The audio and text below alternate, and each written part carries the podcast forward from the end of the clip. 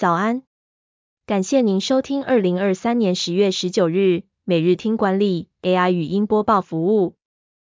每天早上七点，用五分钟带您快速了解最受欢迎的商业新闻和职场话题。欢迎您至 Apple Podcast 或 Spotify 搜寻每日听管理，并订阅节目，还能一次浏览过往集数。另外，只要在经理人官方 LINE 聊天室输入“听书”两个字，就能解锁限量的隐藏优惠。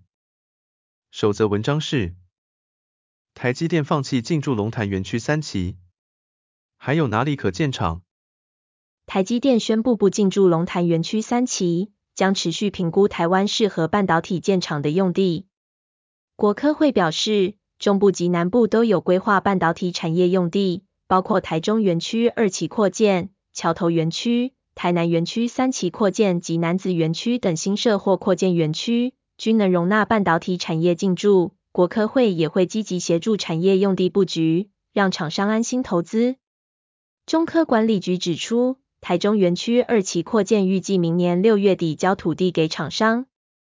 台中市政府则表示，欢迎全球重要产业在台中，唯需一并考量水电供应是否足够，以及是否会造成排挤效应的问题。兼顾台中已进驻产业及一般市民水电需求。第二则要带您关注，LinkedIn 二度裁员大砍近七百人。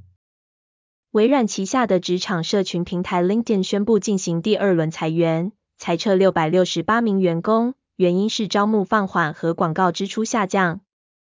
今年以来，LinkedIn 已经裁员近一千四百人。然而，LinkedIn 在今年第二季的营收成长了百分之五。用户总量超过九点五亿。相较于其他社群平台，LinkedIn 的魅力在于专业性和温和的发言环境。LinkedIn 不依赖广告赚钱，而是提供业务和人资订阅服务，并加强与创作者、新闻媒体的合作。第三则新闻是：从小渔船做到大军舰，龙德造船如何成为国内第一家标下军舰的民营造船厂？龙德造船是台湾北部的一家造船厂，成立近五十年，凭借着设计能力和精准的工艺，成功在国内外市场取得订单。龙德造船重视设计，并拥有设计部门，能够从船东的需求开始进行基本设计，这成为他们的核心竞争力。此外，龙德造船注重管理能力，控制流程，提高生产效率，从而降低成本，提升利润。龙德造船在国内外市场都有竞争力，并持续投入研发和设计，以应对不断变化的科技趋势。最后带您关注，东京地铁站首家无人书店登场。二十年内书店倒闭近半，它能拯救出版业寒冬吗？日本书店面临存亡危机，因来客数和销量下滑。